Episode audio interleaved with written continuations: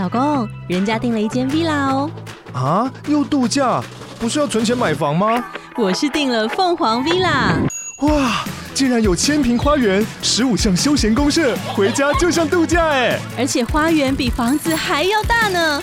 还有我最爱的游泳池，耶！龙大营建 villa 生活，十年防水保固，二至三房，零七三九八五五五五，凤凰 villa。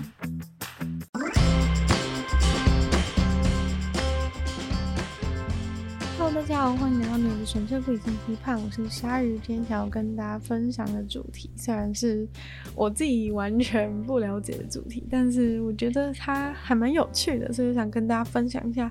我看到的东西。那今天要讲的这内容呢，其实是跟劳动市场有关。就是其实一开始我是看到一个类似一篇短短的文章，就是写说。嗯，你应该要辞掉你的工作。那这种很耸动标题，你好像都觉得说，呃，就是为什么，或者是，嗯，这样真的真的是这样吗？还是它只是标题很很耸动，其实内容并不并不是如此这样。那其实呢，就是很多人应该都对于辞工作这件事情是感到极大的恐惧吧？因为我觉得，其实自从你就是从学校里离开，然后开始进入就业市场以后啊，你一定就是。有你自己的生活压力嘛，就是会有你需要你需要负担的一些费用等等，所以其实大部分人对于辞工作这件事情啊，其实都是充满了迟疑跟恐惧吗？对，因为其实人是不太喜欢变化的生物，所以一旦提到说要变化，可能很多人就会觉得，哎。有点痛苦，或者是要是之后变得更不好怎么办之类的，一些各种的担忧会导致你不想要去辞工作。那其实这个你应该要辞掉你的工作的这件事情，其实他实际上的建议是说，建议你就是每三年就换一个工作。并不是说叫你不要工作，而是说你每三年呢，最好是就是换一个工作，就是去跳槽这样的感觉。对，主要的主旨是这样的一个概念。那这时候你就会觉得说，哦，一般人都会觉得，就是如果现在的工作 OK 的话，其实你不太会去。真的那么想要去找一个新的工作？因为一来是找一个新工作很累，二来是一个新的环境，也不确定是怎么样。为什么会想要每三年就去找一个新的工作呢？但其实，呃，这个会有这样子的一种说法，其实就是因为根据数据上显示，如果你每三年就换一次工作的话呢，你就是你换的那工作一定是比你原本的工作。呃，可以拿到薪水更多，所以其实你每三年就换一次工作，会比你一直待在你原本的那个工作能够赚的薪水会会更多。对，那一个最简单的原因就是因为，嗯，你在原本的工作，其实通常你要获得一个。加薪其实没有那么容易，通常一年都会有一点，都会有一点加薪啦。但是呢，就是简单来说，就是你换工作，你找到新工作这个价格，绝对是比你加薪的价格还要多。这样讲应该很简单，就是大家都可以可以理解嘛。因为就是新的，你要去找新工作的时候，对方为了让你加入，所以他一定会，他一定会就是。想要就是会想要开一个，就是你真的会，你会你会愿意离开现在工作去的的一个薪水，所以它势必是有一定的、一定的金额上落差。但如果你原本待在同一个同一个工作的状况之下，因为嗯，就是雇佣你的人也觉，也就是只是。只是意思意思的加薪，就是他其实不太有什么诱因，就是要用一个更大的数字把你留下来。然后基本上他只要按照原本的，就是该加薪的比例去给你加薪。其实就算你做的再好，其实不太会有人会给你主动的加薪。但假如说，其实你已经在这过程当中，就是成长成一个，成长成一个，就是比如说很多工作都会有。就是会有比较 senior 的或者比较 junior 的一些等级嘛。假如说你的年资其实已经到了不同的等级，那其实这种时候你再去应征别的、别的、别的工作的时候，其实你已经可以拿到这个这个比较年资比较大的这个比较好的薪资。但你在原本工作的时候，他只会慢慢的给你加加一点点、一点点的薪水，这样。然后再来呢，第二个原因就是，除了就是刚刚前面讲到是别人就是给你个新工作诱因的薪水一定会比你加薪的幅度还要大。第二个原因就是因为通货膨胀，就其实原本。你要想，你原本一开始拿到第一个工作的时候，你的第一个工作的薪水一定是按照当时的物价去给你，就是你会觉得你当时会答应这工作，或者他当时会开这个开这个薪资，一定是因为因应当时的当时的物价，然后当时的生活水准来去来去评断。但其实现在的世界啊，每三年其实这个世界变动就已经很大。那比如说像最近通膨啊，三年前跟三年后，如果你以现在这个时间点去看三年前的话，根本就根本就没办法，根本就没办法，就是同日而语。因为三年前的现在跟跟三年前跟现在比起来，现在通货上是严重了非常的多。三年前的东西是比现在便宜很多，所以说呢，如果你在你你三年前找了工作，就算在有加有每年逐年加薪的状况之下，到了今年，你基本上都不太可能。就是刚刚前面的案例是说，你可能就是可以用，你可能已经可以用不同年资去找工作，所以你可以拿到比较多薪水。但现在单以通膨的角度来讲的话呢，其实就算你是找了一个完全一样。要求一样等级的工作呢，你现在拿到薪水也势必会比你三年前拿到工作加薪后的薪水还要多。那这个部分就是完全只是因为生活水准和通货膨胀的原因造成的，因为你现在开出来的工作一定是按照现在的，一定是按照现在的现在的生活水准嘛，一定会是，呃，他一定能够负担你，就是你一定是能够 cover 掉你你目前的生活水平，叫生活花费，你才会愿意去接受这个工作。所以说你现在。接受的工作一定是符合你现状需求，但是你当时呢？因为你当时是以当时的环境去接受这个工作，所以其实三年后你的老板并不会在乎说现在这份薪水还能不能够 cover 你现在的生活花费。像，呃，可能因为台湾在台湾就是有健保关系，所以我觉得这个这种问题其实不会到那么的迫切，因为大家不会到那么担心自己生病的问题。但是如果以是像美国这种。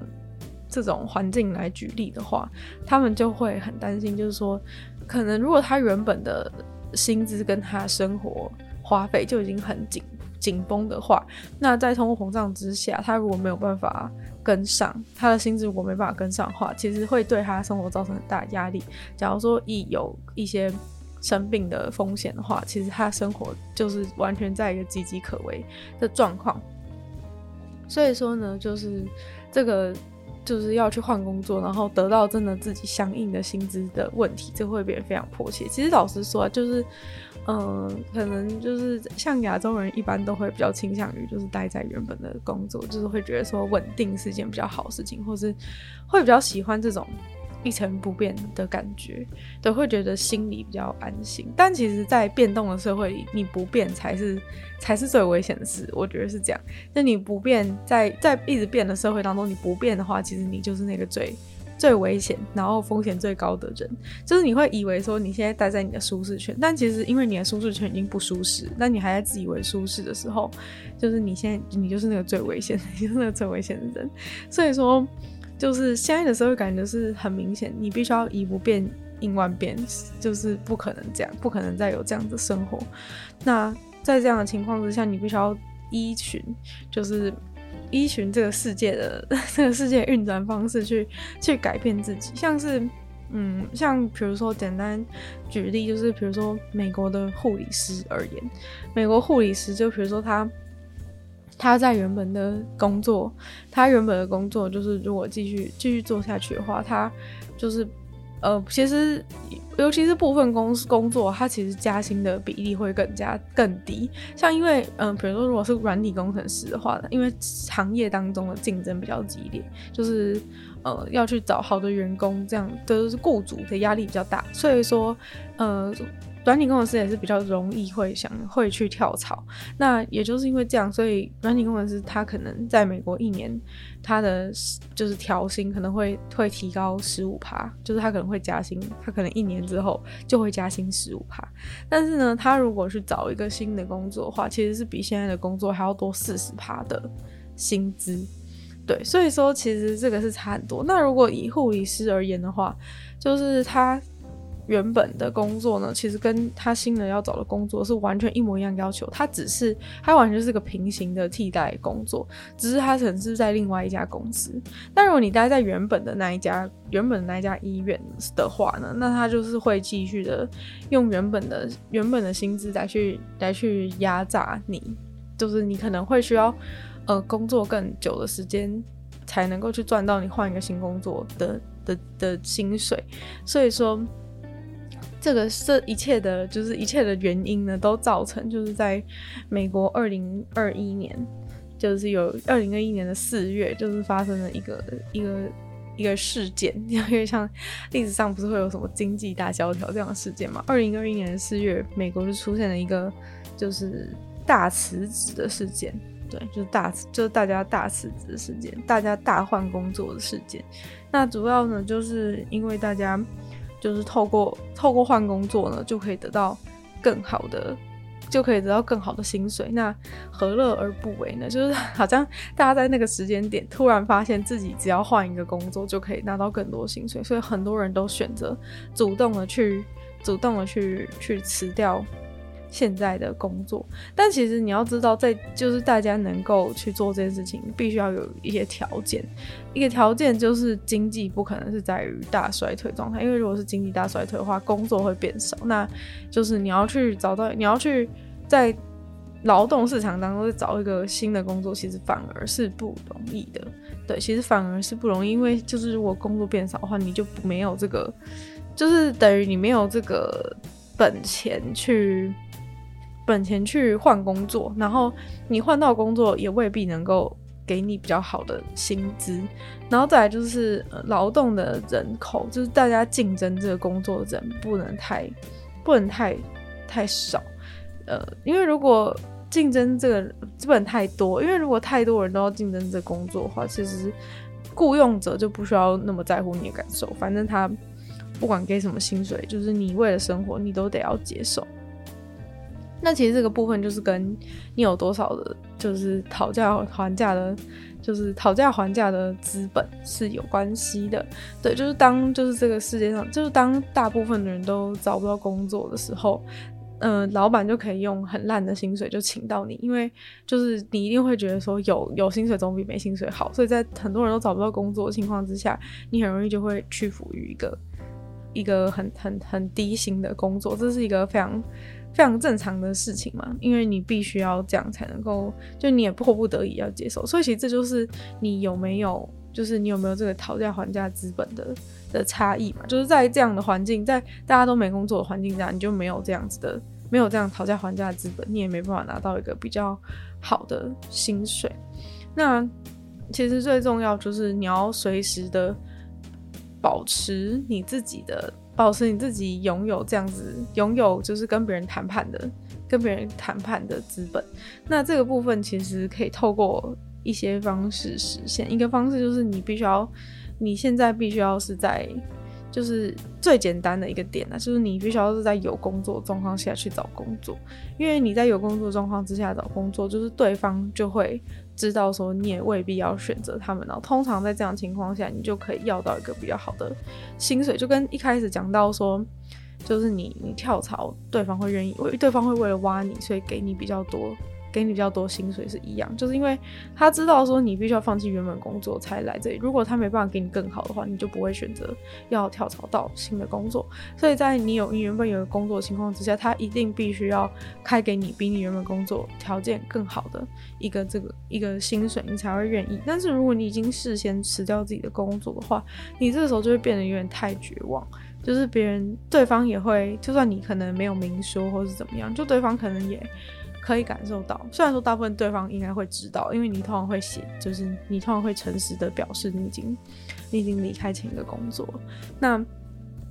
这种情况，别人就是会知道说，呃，如果你是一个必须要生活、有生活经济压力的人的话，那对方也会很明显知道说，如果你没有不马上找到一个新的工作的话，你的生活也会出现问题，所以对方就会比较容易开出一个比你预期还要低的价的这个价码。来雇佣你，因为他知道你很想要这个工作。对，虽然说你有可能同时在找到几个工作，但是问题是因为你原没有一个原本的，没有一个原本的需要比他高的一个门槛，所以等于就是说。他只要开一个就是你可能勉强可以接受的价格的话，你可能就会接受。简单来说呢，你原本拥有的那个工作，其实就是你谈判的筹码，就是因为你原本已经拥有这个东西，所以对方也必须要知道，也必须要了解，就是你你跟他之间的，其实一切都是这种，呃，一切都是这种权力对等的一个关系。就是当对方知道你很迫切需要帮助的时候，那。对方就很有可能会压榨你，毕竟我们的劳动市场并不是说看到你有多少才华就愿意给你多少钱，而是说会尽量去开你最低能够接受的价格，因为这样可以节省公司的成本。所以说，以公司角度而言，就是他其实并不会，就是只要他能够找到一个适任的人，他一定会尽可能把你。的薪资给压低，所以说，当你有更多筹码的时候，你才能够去保住对方，保住对方就是需要开给你的价钱。讲到这个，就突然想到，其实，在就是劳动市场很不公、很不公开透明这件事情，也是一个很大的问题。就很像买房子，就是你也不知道房子应该要是多少钱。这样就虽然说现在有公告，公告的那个。价值，但是就是它毕竟还不是，还是没有到完全的准确。那这其实就是一个很大的问题。就是其实我从小就超级讨厌，就是在市场里面，就是就是要讨价还价，说可不可以再卖便宜点，要不要便宜点这种文化，就是我觉得超级讨厌。因为就是呃，就是有点像是凭什么把我每天的每天就是购物这件事情变成是一个那么劳心费神，然后。一个战场的感觉，就是为什么我买一颗苹果，我为什么我买一颗苹果就要搞成这样的一种状态？然后就是有点像是，其实简单来说啊，就是说，哎，你谈判技巧的人就可以，谈判技巧好的人就可以拿到更低的价格。但是其实反过来说呢，就是他等于就是在骗其他所有，也不算骗呐，就是他等于就是在压榨其他所有，所有就是。买东西，其实他所有不擅长、不擅长去讨价还价的人的钱，对，虽然说就是这个是有它的道理在，但是我是觉得说有些东西是值得这样子去，值得这样子去讨价还价。例如说，比如说真的是一个很高价值的东西，然后大家透过这样谈判得到一个大家双方都觉得哦，就就觉得满意的价格，但这个东西如果不是就是一万、十万。以上的话，其实我都觉得你花这个时间在这边讨价还价，真的是一个好的，真的是一个好的，真的是一个妥善运用你人生时间的方式嘛。所以，其实我一直对于这种讨价还价的的这个概念很不觉得很不喜欢的原因，就是因为你基本上并不是按照这个东西的价值，就是这个东西价值是多少，其实已经不重要。这个苹果到底。多有价值其实根本不重要，苹果到底多好吃已经不重要，重要是在于你们就是两个人的，就是嘴上功夫有多好，两个人就是吵吵就是去谈判，然后讨价还价的功力有多好。然后我觉得在薪水这件事情也是，就是其实到最后你会发现，就是这种这种谈薪水这种事情，就是会变成是很像这个苹果，就是这个雇佣在劳动市场当中。在这个市场当中，没有人在乎这个苹果有多好吃，有多甜，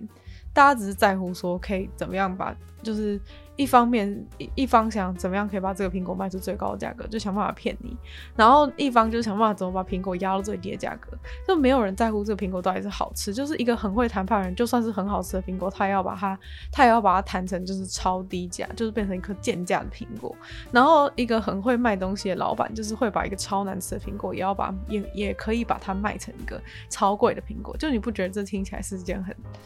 很？很不合理的事，很不合理的事情嘛。那我觉得在工作，在劳动市场这件事情也是一样，就是他其实根本不在乎你这个人到底多多有才华，也不在乎你这个人到底多适合这个工作，他只在乎就是说，只要能把这个工作做好的，只要他是一颗苹果，他就是想办法，一方就想办法把你薪水来压到最低，然后一方就是想要把这薪水谈到最高。所以这就是我觉得这也是其中的原因，为什么就是在我们工作场所。工作场合当中会有那么多就是大家非常讨厌的人，但他却是获得最多薪水的人。我觉得就是跟那个苹果的意思是一样，就是因为他是一个很会卖苹果人，所以即便这个人呢，他本身就是一颗烂苹果，但是他就是可以把自己，他就是可以把自己弹成一颗就是价值很高的苹果。所以说，嗯、就是。就是劳动市场当中这种谈薪水，我觉得也算是一种陋习。就我觉得，如果你要请这个，如果你要请这个人，如果你要请这个，就是你已经知道说这个工作需要多多少，就是需要多少能力，怎么样的一个的一个职缺的话，你应该要就是直接把，就是你你愿意付的这个价格给定出来。那假设这个人真的比这个好，你可以再给他多一点点，然后或者是真的。没有完全满足条件，但是你愿意录用他，可以少一点点。但是我觉得不是一个那种超大的 range，然后你根本不知道，就是说哦，如果你超强的话，你可以给你十万；如果你超烂的话，给你最低薪资，这样子的，我就觉得超级超级没逻辑。就这今天至少，如果你觉得这个这个这个工作是要至少应该要有一个，就是如果他能够达到这些条件的话，应该有一个基本的基本的一个衡量标准。例如说，这个工作可能可能就是一个。五万块的工作，那如果你比这五万块好，可以给你多一点；如果你比这五万块的条件烂，可以给你少一点。这才是一个合理的，这才是一个真正合理的标准嘛。但反正，嗯、呃，我们的劳动市场不是这样。我们劳动市场呢，基本上大部分都是一个处于一个卖苹果的状态，就是很多工作其实像现在很多年轻人也调查出来，年轻人越来越讨厌去应征那些应征那些就是不把。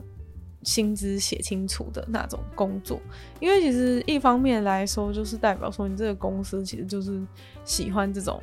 喜欢这种菜市场卖苹果的模式，那其实就代表，其实一方面我觉得也是对于就是对于拥有这个工作能力的专业的人一种不尊重的表现。对，就基本上就是看，就是看你会怎么谈嘛，就是看你看你多会谈嘛。那这样的话，其实就是对于，尤其就对于大部分普通的人来说，应该都是处于一个亏的状态。所以说，所以说大部分人不去应征这样的工作，其实对对自己本身也是也是一个完全正确的决定。那再回到说，为什么就是换工作？为什么辞掉你现在的工作，找一个新，就是找一个新的工作是可以赚比较多钱的原因？其实也是在于这个，你有没有这个谈判能力？就是因为你其实你这个人呢、啊，基本上只有在你只有在你找新工作的时候，就是你跟你跟雇雇佣者跟被雇佣人是有对等的权利的。但是你一旦被雇佣之后呢，你其实你就已经有一点身不由己。虽然说呢，你还是可以以你自己的一些成绩啊，然后去跟这个。去跟这个老板谈工谈谈加薪等等的，就是你还是有这样子的的权利，但其实你这个权利已经变得非常薄弱，就是当对方说不要啊的时候，其实你也不能怎么样。就是其实你没有什么，你已经没有什么筹码。当你在这个工作当中的时候，你已经没有什么筹码去谈加薪。这也是为什么，就是会大家就是美国人会给一个建议说，每三年换一次工作，就是这个原因。因为你只有在你只有在一开始的那个找工作那时候，你是有你是拥有谈判的筹码，跟可以对等跟。雇佣人谈判的能力，就是因为如果你不要你他不接受的话，那你可能就不做，那你可能就不接受这个工作。所以只有在那个时候说你们是有对等对等权利。等到你 等到你已经进去公司工作的时候，你再说嗯，我想要加薪多一点。其实真的加薪成功的人，就是真的加薪成功的人比例有多少，我不知道。但是就是很明显，你可以看出就是这个。这个筹码是不一样的嘛，因为你已经在这个工作当中，你已经成为这个公司的一份子了，就是你你的，就是他害怕失去你的的这种。想法已经变少，就有点像是为什么很多人都会抱怨说，自己跟自己的男女朋友交往之后，他们就他们就对自己没有那么好了。因为原本你还没跟他交往之前，就是他就是雇佣者跟雇佣人之前，就是他会觉得的关系，他会觉得说，哦，你可能随时会去跟其他人交往。但是当你们已经变成一个固定的关系的时候，他就会变得对这种事情比较比较没差，就是会觉得说，你都已经我们都已经交往了，应该说就是呃，对另一方会觉得说。你要离开这个工作，或者你要离开两个人之间的关系，你的你的机会成本，你的成本已经变高了。所以说，他觉得你不会那么容易选择，你不会那么容易选择离开这个公司，不会那么容易选择离开这这段关系。所以说，这种时候对方态度就有可能变恶劣。所以我觉得其实人与人之间啊，虽然这说很难听，但是其实你看，就连很有人男女朋友，当然很多人是可以这样子互真诚相待，很多情侣是可以真诚相待，但是我觉得。既然情侣都有可能，就是都有这种案例发生，那你在劳动市场当中，那就一定是这样。就是你身为一个被雇佣者，你被雇佣之后，基本上你就是处于半个被压榨的状态。就是虽然说这是世界上有劳基法什么东西，但是。就是说真的，就是劳基法真的能够保护，就是能够保护的就是最低限度，它没有办法再触及到更多，就是它没有办法再触及到更多保护你的真正的你真正你应得的权利，其实是没有办法。所以说呢，就是为什么会有这个说法，就是说你每三年就要去换换一换一个工作这件事情。那其实刚刚讲说，就算你平替，就算你直接平替换一个完全一样的工作。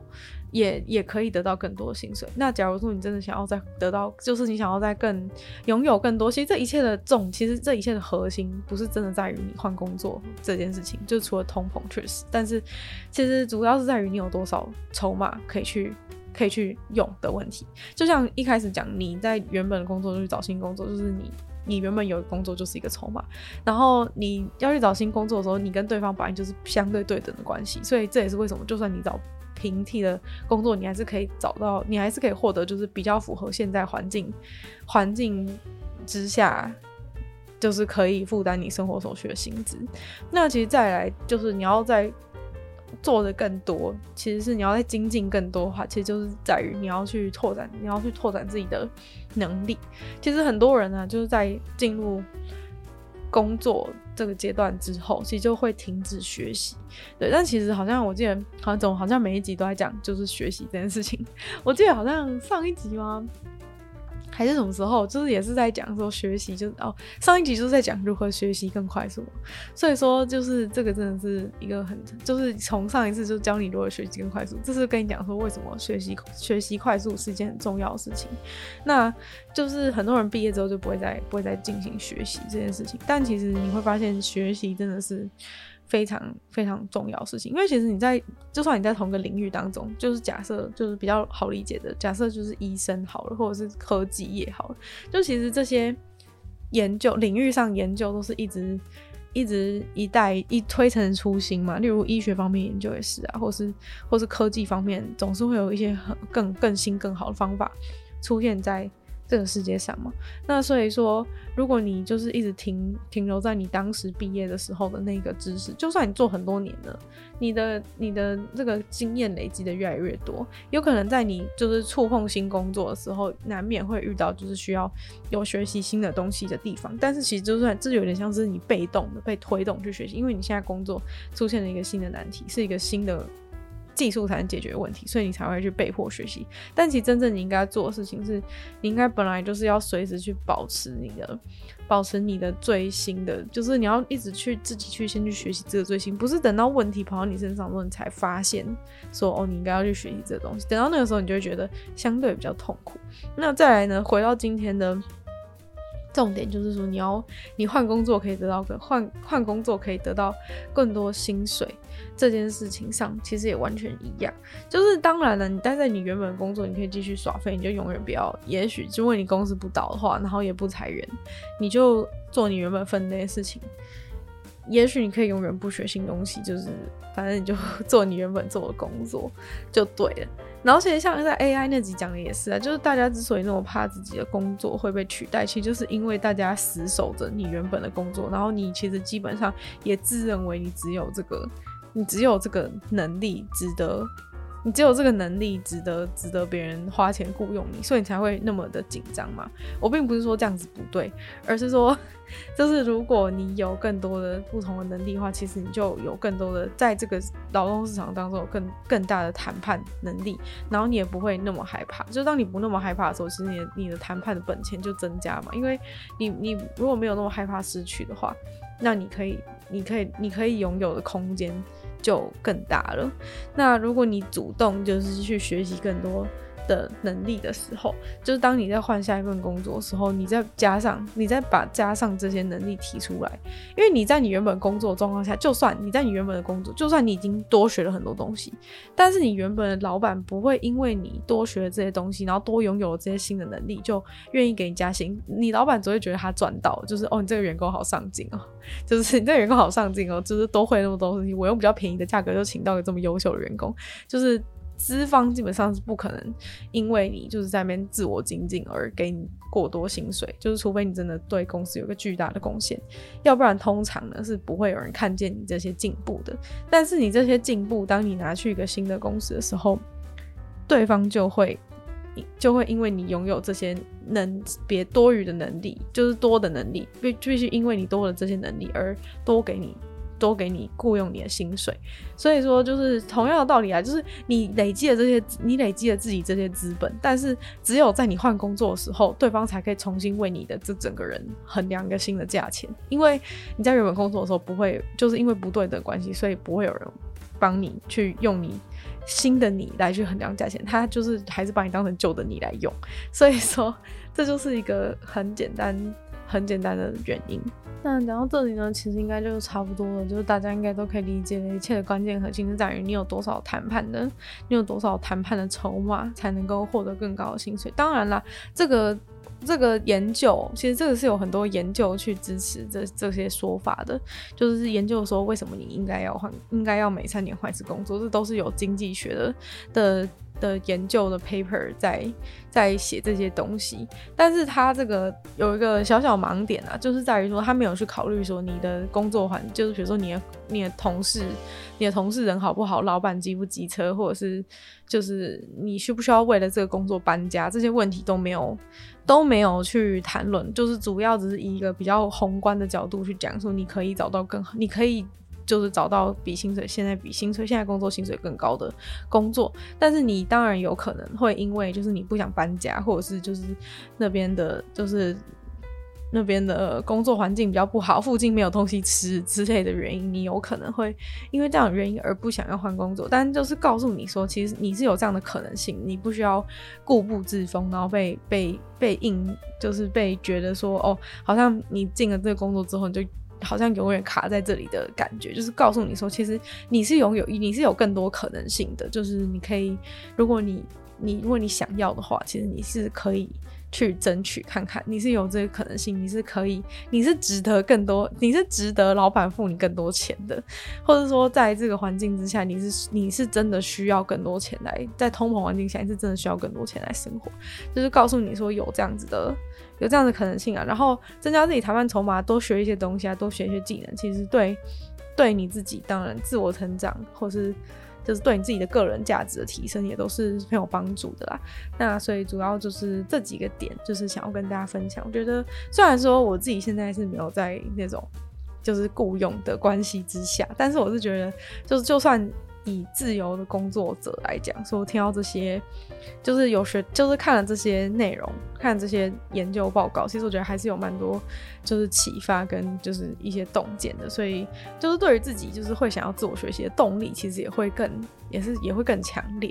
对，要不然有时候你可能就会觉得有点懒惰。那可能讲到这边呢，就差不多了。但是我想回去就是跟大家分享一个点，就是说，哎、大家有没有觉得一件很奇怪的事情，就是为什么？就是这个美国这个事件，二零二一年四月这个大辞职的事件，为什么会发生在疫情的时候？就是大家有想过这个问题吗？就是 虽然说从这个研究发现了很多事情，但是大家有想过为什么会发生在疫情的时候？其实这个部分呢，就是那个经济学研究者就是有一个答案。那他们的答案是说，因为就是在家工作这件事，远端工作这件事情，让大家更有谈判能力。就就是让大家的谈判筹码更高，原因是因为就是可能像刚刚的原因，就是你不用你，因为你在家工作，所以你不需要那么去在乎公司的同事怎么样，或是不需要真的到那个现场去工作，你就不会觉得有那么大的门槛，就是需要去挑战，你就在，反正我换另外工作也是在家工作，所以你你有更大的，你有更大的筹码，然后阻碍也更小。那另外一个就是说，很长时候你在家里工作的时候，你有更多时间去思考，说其实我也不一定要去做这个工作，或者是说，其实你你被这个公司绑住的感觉是更小的，所以你会有一种更容易想要自由的心态。然后你在家工作的时候，其实你也有更多时间去偷找别的工作。因为可能其实你在其他时间上班的时候，你可能没有那么没有办法，就是在在。办公室在那边看，在那边划人力银行什么的。但是其实在家的时候，你就会有事没事划一下，说突然发现说，哎、我现在做的事情，另外一个工作就比现在比现在的工作多钱呢。所以导致很多人都直接因为这样的诱因就直接换工作了，就是因为在家就是发现了这些事情，所以就换工作。对，所以这些都是其实疫情造成了很多转机啊。虽然说大家都只看到了很不好的一面，但是疫情确实是有很多很多转机是你意想不到，像这种大辞职的。潮流也是只有大家都在家工作才会发生。其实这也是为什么那些大企业在疫情结束之后就马上忙着把大家全部召回。就是原本让大家远端工作是一种福利，没错。但是当所有人都长期的远端工作的时候，其实大家就会有更多的机会去，比如说一边做这个工作一边做副业，比如说在家里可以做副业，或者是呢，你可以就是有时间去找其他的找找其他的工作，然后换到其他更好的工作，你就抛弃。你就抛弃现在的工作了，所以说其实以上这些都是原因啦。不过就是综合起来，就是有可能是因为这样，就是经济学家说是有可能因为这样的原因。所以说疫情呢，就是让大家让大家就是会更会更有机会，然后会更有勇气。然后也更小的阻碍去换工作这样，那我们今天的节目呢，就差不多到这边结束了。希望大家就是对于今天的主题，虽然说也许你不一定想换工作，但是诶，也许对于自己未来的还有很漫长的一个必须要劳动的的生活，必须要劳动的这个人生，有其他的看法，就是不会觉得自己永远被困在一个地方这样。那我们就再次感谢今日赞助的会员伊恩、大英男子 James、K U、毛毛、黑牡丹、还有 Z Z。就希望其他人愿意去支持鲨鱼创作，可以在下方找到非常的链接，里面有不同的会员等级，还有不同的福利给大家参考。那如果喜欢女友的纯粹不行批判，或者喜欢这集节目，或是有想要换工作的朋友，也可以多多分享出去给他们听。这集的内容，然后，然后就希望大家有空的话，可以在 Apple Podcast 帮我留星星、写下评论，对这个节目的成长有帮助。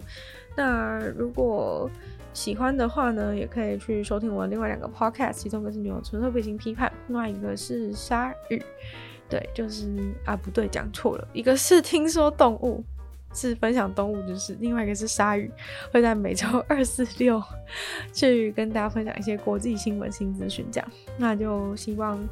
大家会继续期待《女友纯粹不行批判》的节目，就是会继续在每周三跟大家见面。那我们下次见喽，拜拜。